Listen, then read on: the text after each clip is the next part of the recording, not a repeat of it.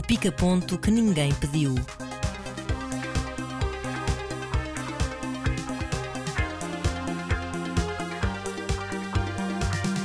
Neste pica-ponto temos a curta western de Pedro Almodóvar, um thriller Netflix sobre o conflito entre a vida pessoal e profissional, um documentário sobre Arnold Schwarzenegger, os destaques do Doc Lisboa e dose dupla de David Ferrier. Começamos com um western espanhol. Enough, Joe!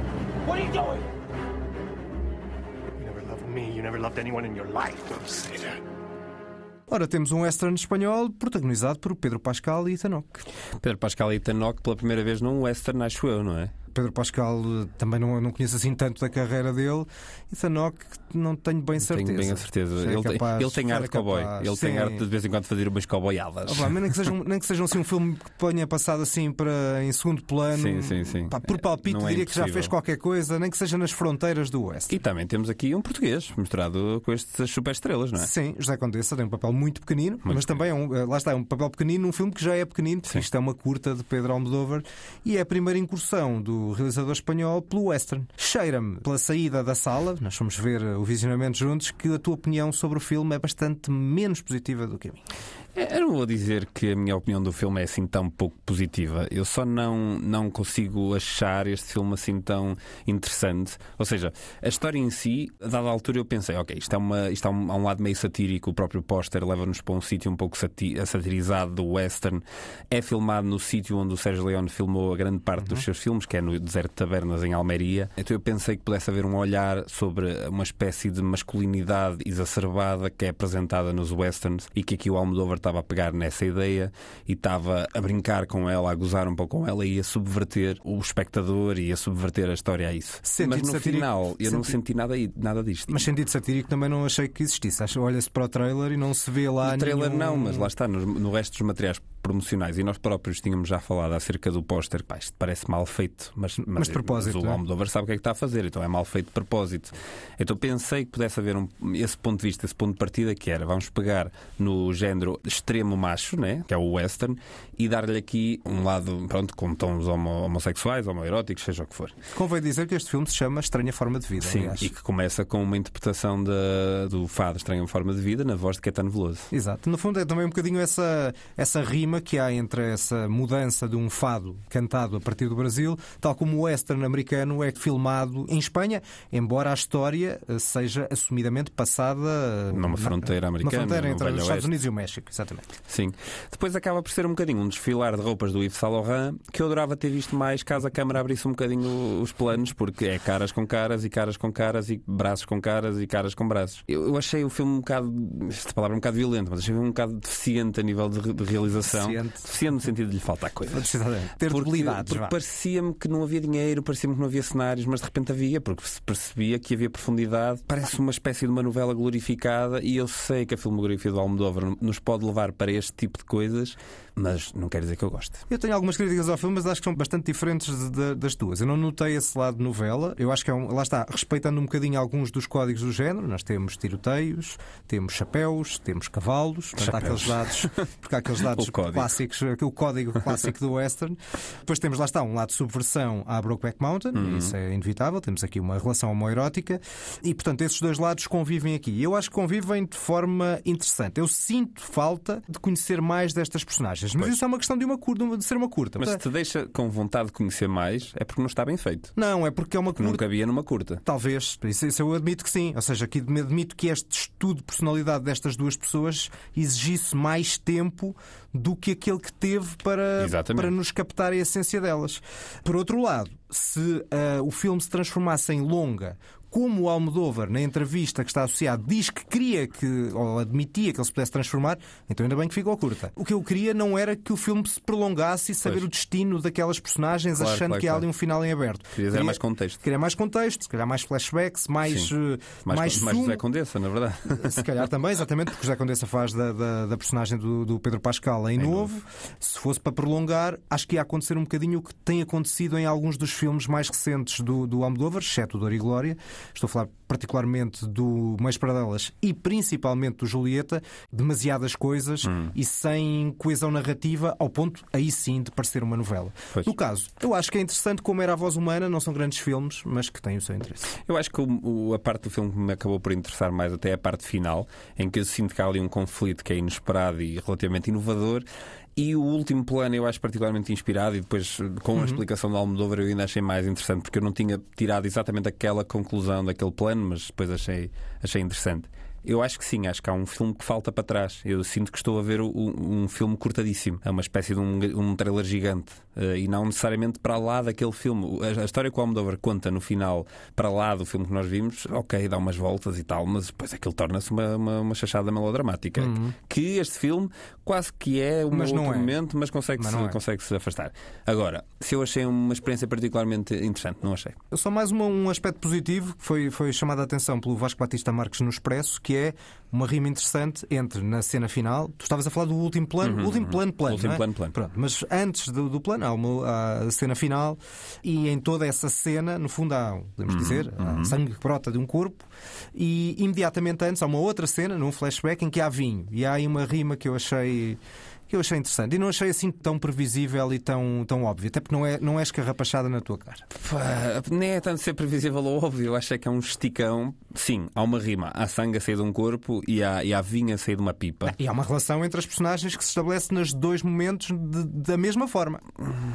Isto é- Ainda que em contextos acho- diferentes. Acho não é? forçado, acho forçado. Talvez. Lá está. Tal como a, o, Voz Humana, que era outro, a outra curta do, do Almodóvar, no caso sobre uma separação e com a Tilda Swinton em franco destaque, acho que são, são bons esboços e se o Almodóvar está com excesso de ideias para fazer uma longa, encurtar os filmes e fazer uma coisa mais curtinha, acho que me parece um bom, uma boa forma de limitar o, o- o seu excesso de ideias. No caso, eu fiquei a pensar nisso, desculpa. No caso do sangue e do vinho, se houvesse uma interação para lá dele cair, porque na primeira cena não é só o vinho a cair. Há, há uma, uma espécie de uma interação, pronto, não sei revelar, há uma interação em torno disso. A segunda vez que jorra sangue de um sítio, né? e desta vez é de facto sangue, é uma, é uma reaproximação. Então eu estou a pensar, para esta rima, para mim ser completa, eu teria que haver algum tipo de, de interação física entre, entre o, o sangue que jorra e as pessoas para onde ele jorra. Sim, mas o filme fica Alguma coisa mais, mais plástica, mais, mas mais o fil- concreta. Mas o final é aberto e, portanto, nós claro, não vamos mas, saber. mas ah, percebo a rima, acho que não me diz assim tanto acerca do, do que é que acontece na história. Bom, de Almodóvar vamos para a Netflix e para um thriller intenso. Intenso é de certeza. What do you want? He's promoting me. Congratulations. I'm sorry. Why? I'm so happy for you. E este thriller intenso também tem sangue a jorrar. Sim, é verdade, é- mas é outro tipo de sangue, não tem, É. não, tem, não tem rigorosamente nada a, ver, nada a ver com este. Bom, tu às vezes tens dito que em cada 10 filmes da Netflix há um que é bom. Eu questiono um tanto essa teoria, também não há estudo estatístico da tua parte sequer para isso, é apenas há. um palpite. Até porque esse número tende a aumentar. Se calhar é em 20 filmes da Netflix. Mas, em todo o caso, se houver um bom, Não é garantidamente para mim não é este fair play. Então, João, não gostaste nada. Não gostei nada e acho que é o, é o estilo mais anónimo, por um lado, da Netflix, realizado por. É uma estreia numa, na longa-metragem de uma realizadora chamada Chloé Dumont. Não acho que seja particularmente auspiciosa. Para além do anonimato, há um anonimato bem feito, com boas personagens, com boas interpretações. Acho que falha em toda a linha. Falha desde logo, porque temos aqui, já agora só contextualizar um bocadinho a história, que nós temos aqui neste Fair Play, que é um casal que trabalha na mesma empresa da alta finança, é um casal que vive às escondidas porque é política da empresa que não o pode fazer, não, não podem assumir que são um casal, e portanto nós vamos vendo alguns dos encontros deles à distância e depois vemos o, a vida deles na empresa. E depois a vida, a vida enquanto casal sofre um abalo a partir do momento em que há uma promoção. Começa logo porque lá está, mas isso não tem necessariamente a ver com o filme como um todo, mas tem a ver com a existência dos trailers que às vezes revelam coisas a mais. Um dos poucos aspectos interessantes do filme, eu acho, é um momento em que o casal, ah, depois de nós vermos uma parte inicial do filme com a vida deles íntima, a primeira vez em que ambos vão para o trabalho e saem do sítio onde estão mais ou menos escondidos. E há um efeito de surpresa ou de potencial surpresa nessa cena e na forma como isso é encenado que desaparece completamente a partir do momento em que nós já sabemos o que vai acontecer e que eles trabalham naquela empresa. Ou seja, logo há ali um efeito de, de algum mistério que se perde.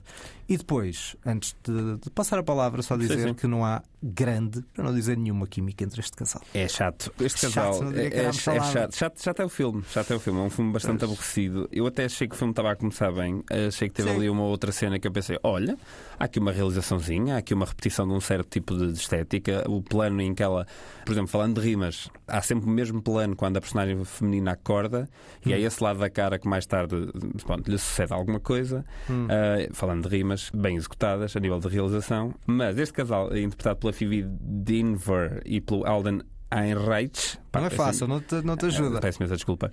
A química, existir ou não existir, a dada altura até funciona a, fa- a favor do filme. Porque o que acontece é que, passado esse momento dessa revelação que estavas a dizer que o trailer já estraga, a partir daí é suposto ficar um pouco mais fria aquela relação. O que é que logo à partida me chateou bastante? É que esta é uma espécie de uma empresa placebo, né? O que é que eles fazem? Vendem. Compram cenas, ações, coisas, sobe, short it, ah, é coisa. Eu podia ter escrito este argumento eh, com o que eu percebo de ações e de, e de, Oh, Spark is going down, oh yes, buy it, yes, sell it, yes. E eu fico tipo, ok, não percebo, não sei o que é que está a acontecer, nem acho que seja suposto, mas o filme trata-nos um bocado como, pá, pá, vocês não percebem, é, é como esta coisa que tu falaste da, da política da, da- da empresa de não poder Sim. haver relações. É, é muito vago e não há base de tensão para nada. E de repente, Não, e é quase o patrão risível, é um, quase exatamente, risível. é uma caricatura Sim, no não no sentido de ser satírico, mas no sentido de ser traço muito grosso e muito largo de tudo o que está aqui a acontecer. E depois, quando a tensão entre o casal começa a aumentar, é também, vá lá, o mínimo denominador comum do que é que é possível ser o, interessante numa relação e numa tensão num casal que se relaciona e que trabalha junto. Sim, basta, por exemplo, comparar as discussões que há aqui com as discussões que há no Marriage Story, por exemplo. Ah, claro. Falar de filmes que são um bocado feitos à base de discussões, né? Falando deste filme, falando do Revolutionary Road, falando do Marriage Story, do Quem Tem Medo de Virginia Woolf que já trouxemos. Pronto, Pá, este fica em último de Este fica em último. e, é? e ainda para mais, o filme faz um esforço bastante, na minha opinião, deprimente na última cena para dar uma espécie de redenção ou vitória a uma das personagens. Ou pelo Bem, menos é isso que a linguagem do filme me está a querer dizer. Nós não queremos revelar muito isso, mas de qualquer das formas, antes isso do que a uma dada altura eu temia que o filme tivesse, fosse moralmente muito mais questionável do que é. Eu já não sei estava- se o final também não é bastante questionável, porque o que é que realmente ele, eh, não podemos falar, mas o que é que realmente ele nos está a querer dizer ali? É suposto ter ficado do lado daquela personagem? Há um lado de empoderamento, não é? Apesar É? de tudo. Supostamente É- sim. Tu empoderas-te por comilhas? Tu tornas-te aquilo que odeias, por isso empoderas-te? Eu Sim. não sei se isso, é, se isso é empoderador de todo. Sim, mas há qualquer coisa, uma dada altura, eu achava que havia ali uma. É, eu pensei uma que ia ficar mais negra ainda, sim. Não, não, eu não. Eu achava que ia ser uma espécie de pseudo final feliz que era seria péssimo. tenebroso. Horrível, seria era tenebroso. E agora, há outras coisas que eu acho questionáveis. Há pouco estavas a falar da, da própria política da empresa. Para além do traço grosso de este é um mundo cão, Sim, está, sim, sim. que é dito a- em, em várias alturas. Tu falavas da rima, eu percebo a questão da rima, mas, por outro lado, o filme usa e abusa de plano Yeah. fixo na cara dela é a mostrar preocupação. Como ela Sim. está muito preocupada. É, e, e ela tem uma expressão do início ao fim. Ela está preocupada e, e pronto, e é isto. E, exatamente, e não ele tem... acaba por ser. Ele, ele está muito melhor no filme, Certo. dentro do que é possível fazer. Ele está muito melhor. Carecia de muito mais eh, profundidade, porque Uhum. eu acho que há ali um, um lado de, de uma masculinidade reprimida, do, do homem ver a mulher a ascender e como é que ele fica, como é que não fica. Podia ter sido muito mais bem explorado Ah, e ser muito mais interessante. podia se fosse logo um, um aspecto progressivo, ou seja, Claro. se, aquele, se aquele impacto do que se passa na empresa fosse progressivo ao longo sim, do casal, sim, que sim. é como um bom filme faria, que é E como, E como, uma, com um E certo como lado acontece na realista, vida real, Na vida real. assim. E Se aquilo há um objetivo de alguma forma realista e de chamar a atenção para questões importantes, nomeadamente do ponto de vista da mulher, no, no local de trabalho tal e qual. na, na família, convém que haja uma aparência realista. E não há logo nessa transformação muito sim, à vai, de- bruta. vai de 0 a 100. de zero a 100 completamente. imediato, como ninguém acredita que eles estão a tentar fingir que não Sim, têm uma sim, relação sim, sim, naquela sim, sim, empresa. exatamente. Aquilo é tão ridículo. E a dada altura há aquela cena incrível de sabes que eu reparo que tu olhas para ele, eu sei que tu queres comer. E eu penso, pá, Ah, pois, ah, também não és muito inteligente. Estão sempre a é? falar um com o outro, estão sempre a olhar um para o outro de forma intensa e a trocar mensagens. Quer dizer, enfim, nós trabalhamos os dois na mesma empresa. Portanto, nós, nós numa empresa com um bocadinho mais de, de funcionários do que aquela, nós estamos sempre a topar intrigas. Imagine-se num, num microcosmos, ainda para mais, naquele mundo cão, que é. a venda e compra de cenas. cenas genéricas. Cenas não genéricas. Depois mostra-se uns gráficos, Sim, parece sim, uma coisa sim. qualquer, metem umas coisas. Já reparaste umas que fazer umas shortas aos stockings do coisa? Ah, sim, pois é, tens toda a razão. Sua badalhoca. Depois de repente ficam super violentos uns com os outros. É pá, sim. Claramente também um problema de tom. Mas atenção, que o Tr- o Trugal veio ter comigo e, ao contrário do habitual, disse: "Não, Daniel, devíamos ver algo que, que está num serviço de streaming. E eu pensei: olha, está doente. E, e então começámos a fazer uma pesquisa. E ele enviou-me o Fair Play enviou-me outra coisa que é o Reptile.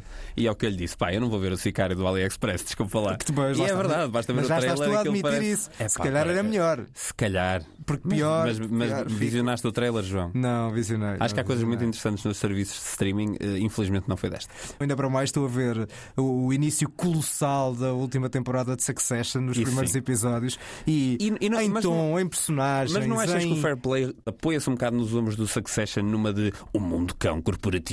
É é uma tentativa de se isso fez sucesso, mas lá está. É, é preciso ter personagens, é preciso ter tom, é preciso ter marca de realização. Tudo isso Succession tem e nada disto existe neste, neste Fair Play. exatamente.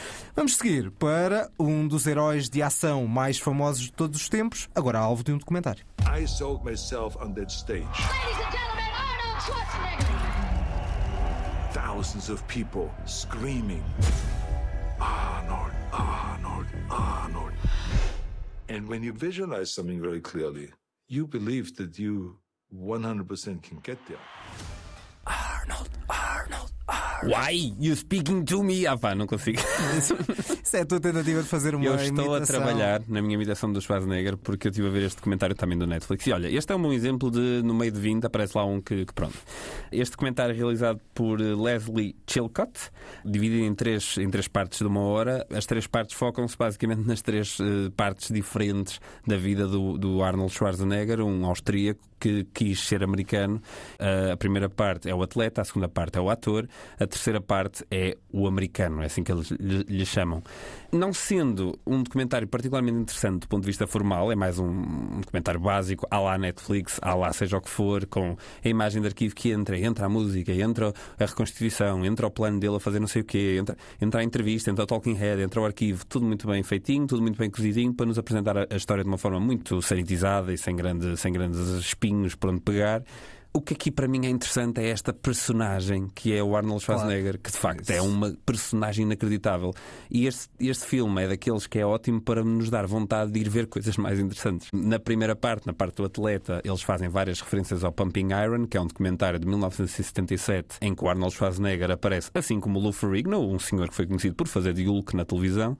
E é um documentário eh, onde o Schwarzenegger revela toda a sua persona carismática, provocadora, hilariante, na no, no meu ponto de vista. E é verdade. Ele anda um depois bocadinho é- sempre nessas fronteiras, não é? Sendo que ele não é essa, ou seja, ele não aparece com essa pessoa. Há, um- há primeiros vídeos e primeiros, primeiros registros do próprio Schwarzenegger em que ele é um miúdo tímido, super deslocado, que não sabia muito bem o que acabia de fazer e onde estar. E depois de ser uma montanha de músculos reconhecida internacionalmente e sendo o melhor culturista, ele disse: Agora vou ser um ator principal. Isto nos anos 70, onde os atores principais eram o De Niro, era o Al Pacino, era o Dustin Hoffman, não eram exatamente montanhas de músculos. Certo. Então aparece o Schwarzenegger a virar completamente, assim como também a própria América vira completamente a sua própria noção no mundo, porque são os anos do Reagan, Make America Great Again, mais tarde plasmado pelo Donald Trump, e aqui aparece o herói dos anos 80 americano, que é um Schwarzenegger, ou um Stallone, ou um Van Damme, a dada altura. No que é que torna esta personagem do Schwarzenegger tão curiosa? É um austríaco que tem um sotaque cerradíssimo, que de repente é o rei da bilheteira internacional a partir de um país que nem sequer é o dele, com um corpo que nem sequer é suposto ser o corpo do leading man daquela altura. Mas é a transformação típica dos anos 80, não é? Exatamente, mas ele é uma consequência, mas também é uma, é uma espécie de cavalo de corrida dessa transformação. Ele, ele liderou essa transformação de certo modo e na percepção pública do que é que era o culturismo, etc. Depois, calha de ter pá, aí quatro ou cinco filmes que eu acho extraordinários, seja o Total Recall, seja o Predador, Os Dois Exterminadores, o Last Action Hero. A dada altura, chega ali ao início dos anos 2000 e diz: Isto é tudo muito giro, mas eu já não. Isto é o Schwarzenegger em português, não sei se a perceber. Isto é tudo muito giro, mas eu já não quero nada disto. Então vira-se para a política. Sendo ele casado com uma Kennedy, de- deu se calhar algum jeito. E pronto, governador da Califórnia. É uma personagem fascinante. O documentário aproveita-se dessa personagem fa- fascinante. E é um documentário muito, muito divertido de ver e que entretém muito bem. E chegamos ao fim a dizer, pá, que belíssimo cromo que apareceu neste planeta. E é uma pessoa que de facto posso concordar mais ou menos com os ideais políticos e socio-coisas dele. Mas é um gajo que parece boa pessoa, pronto. Bom, continuamos com cinema documental e vamos à nova edição do DOC. DOC Lisboa, Festival Internacional de Cinema.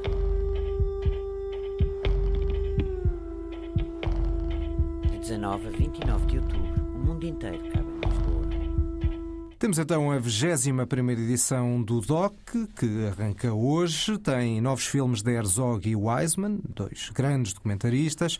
Faz, por exemplo, uma retrospectiva do documentário que se fazia na América do New Deal, nos anos 30 do século passado, e em outras eh, geografias completamente diferentes.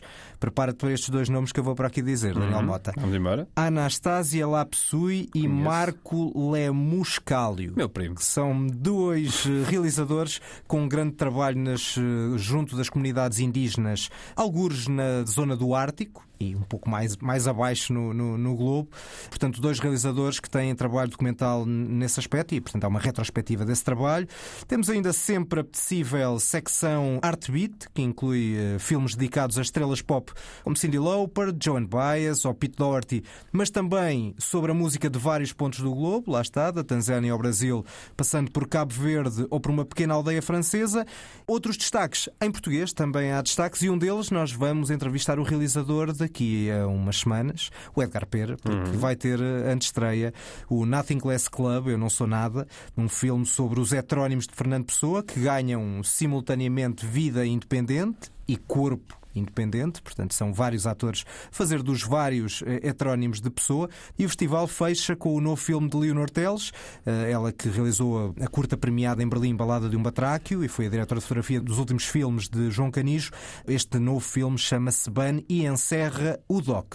Doc que abre com um filme que eu já vi chamado Men in Black. Como deves imaginar, tem Will Smith, não é? E uma grande canção para acabar. Tem, mas E eh, o Tommy Lee Jones, sempre chateado. Here comes the Man in Black, só que este Man in Black começa logo por ter uma diferença de uma letra e no caso faz toda a diferença. É só um Em- homem, Em então. vez de ser um, exatamente, em vez de ter homens, é homem neste Man e é de facto o filme de abertura e não tem rigorosamente nada a ver e é uma, é uma experiência bastante desconcertante do realizador chinês Wang Bing, anda alguns entre a cinema, performance, a videoarte, entre a curta e a longa-metragem, neste caso, tem exatamente uma hora e é uma história de um compositor chinês de 86 anos, num teatro francês, que vai desfilando as memórias do período maoísta em que foi eh, torturado, foi detido, foi Divertido. perseguido. E a forma como ele eh, fala dessas memórias é de uma forma bastante pouco convencional. Desde logo, porque está completamente nu ao longo de todo o filme e todo o filme é com plano nele, ora, numas partes do corpo, não as partes genitais, naturalmente, mas quer a parte do- da, da- face, naturalmente, e quer nesses testemunhos reais, vocais, quer através de gestos ou, ou da interpretação dele ao piano, porque ele era um compositor das sinfonias que ele foi criando, no fundo vamos tendo acesso a essa informação e, da- e- e as memórias dele e os traumas dele. Eu acho que conceptualmente o filme poderia ser mais interessante, mas quer do ponto de vista estético, quer do ponto de vista sensorial, parece-me bastante apelativo e um filme ideal. Quer para ver num cinema, quer para ver num bom espaço museológico, lá está a tal ideia de que é um filme, mas também é video art e é uma, uma performance, eh, e chama-se Man in Black, acho que é um, um filme Eu ia te perguntar, desafiante. João, porquê é que se chama Men in Black, tendo em conta que o senhor está com a pelezinha que a mãe lhe deu? Porque é- Com a roupinha que a mãe lhe deu. Não há uma explicação muito evidente, mas é evidentemente que há uma ideia de luto e de memória Ok, ok. trágica sobre o que está para trás e, portanto, há- há- é, é essa a ideia. E nós sentimos isso um bocadinho também sobre a claustrofobia daquele próprio espaço. Hum. Um espaço isolado, o isolamento, o isolamento frio do espaço, ao mesmo tempo que as cores não são nada frias. Acho que é um bom filme de contraste. Lá está, em termos de conceito, talvez não seja tão coeso como poderia ser, mas eh, sensorialmente acho que vale a pena este Man in Black. Boa. Vamos despedir também com um lado documental com dose dupla de David Ferry. Life can be dangerous when you're a dark tourist.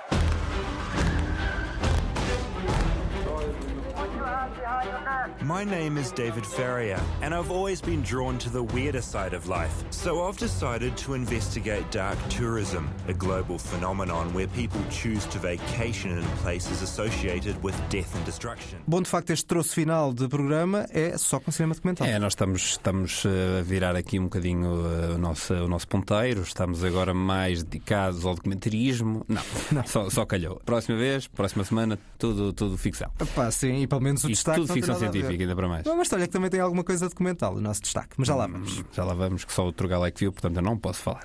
Ah, é uma história real, não é? Só nesse aspecto. O David Ferrier é um neozelandês muito curioso. Ora, este senhor tem um- uma certa atração, como ele diz aqui no trailer do Dark Tourism, tem uma certa atração pelo lado negro eh, das coisas e por coisas estranhas. Eu conheci-o há pouco tempo e, fui- e vi um documentário eh, realizado por ele chamado Tickled, em que basicamente ele encontrou na internet um vídeo de uma coisa chamada Competitive Endurance Tickling, em português competição de, de, digamos, de resistência à cócega, em que basicamente há um rapaz. Que belo jogo. É verdade. Um rapaz que está deitado numa cama, preso pelas mãos e pelos pés, e tem cinco rapazes por cima dele a fazer-lhe cócegas em várias zonas. Aquilo tem logo ali uma certa. um lado meio homoerótico. O David Ferrier envia um e-mail a achar aquilo hilariante à, à dona daquele estúdio, à Joan. E recebe imediatamente um, um mail absolutamente bizarro em que basicamente ela diz não queremos nenhuma associação com jornalistas da tua laia, seu gay, seu homossexual, isto não é homoerótico, isto não é. Ele nem tinha falado nada disso, mas de repente era só isso que a mensagem tinha. E ele achou aquilo estranho e começou a investigar. O filme é toda, digamos, a loucura e demência que está por trás de um simples vídeo de, uma- de pessoas a receber cócegas que nos leva a viajar pelo planeta Terra atrás de pessoas que têm fetiches de cócegas e pessoas que têm demasiado dinheiro e não sabem o que é que lhe hão de fazer, logo manipulam outras tantas pessoas. Não vou dizer mais acerca de- deste documentário, é fascinante. É fascinante nesse sentido de estarmos a observar um certo lado negro, um bocado duvidoso e um bocado viscoso da humanidade. O Dark Tourism, que é Era a aquilo sé- que nós ouvimos há pouco. e- Cheiro. que era há pouco o shirt, exatamente, e também é de, de Netflix, portanto a Netflix está a fazer o pleno também hoje. Pleno? Vá. Nas minhas escolhas, pelo menos. Certo, certo. Aqui o David Ferrier continua com esta sua atração e o que ele faz basicamente é vai a locais de turismo negro. Ou seja, primeiro episódio, América Latina. Ele vai fazer a tour, isto existe, eh, uma tour turística para atravessar a fronteira. Pessoas podem pagar para ter a experiência do que é que é atravessar a fronteira. Qual refugiado que Qual está... refugiado mexicano a fugir para os, para os Estados Unidos? É uma parvoíce todo É, também. um- é um- isto sim é o privilégio, né? Se, Sim, quando se fala claro. do que é que é privilégio, é alguém dizer quer pagar, e é barato, ainda para mais, para uh, mexicanos fazerem um, um número de, de teatro em que me vão fazer sentir como se eu fosse um, um refugiado México. É aquele clássico brincar aos pobrezinhos no pior sentido. Exatamente, só não é na comporta. Um, depois, por exemplo, está, está na Colômbia a falar com o Popeye, que era um dos assassinos do Pablo Escobar. Está com sósias do Pablo Escobar, que basicamente o levam a fazer tours por Medellín para ver os sítios onde ele, portanto, o sósia, matou pessoas e não sei o quê. É uma série de coisas que nós só ficamos assim. Mas para que que a humanidade não arranja coisas para fazer que não sejam estupidez? E é só estupidez. De repente temos o Popeye, o assassino principal do Pablo Escobar, a dizer: Ah, sim, foi aqui que eu matei 10 pessoas. E um grupo de 20 cromos americanos a dizer: Ele é um dos meus ídolos, estás a ver? É deprimente que a ver, mas eu acho ao mesmo tempo fascinante e estão bem feitinhos estes documentários de um ponto de vista formal, ao contrário do Arnold, que é um documentário que formalmente é muito básico. Estes aqui formalmente são mais interessantes, apesar de terem muito menos recursos. A narrativa Recursos é muito, não- mais, muito mais bem levada. Cursos não implica qualidade. Exatamente. Muito bem, são as despedidas deste Pica-Ponto. Voltamos com um episódio rolar na próxima semana e uma masterclass filmada por Sir Martin Scorsese. Até para a semana. Pica-ponto que ninguém pediu.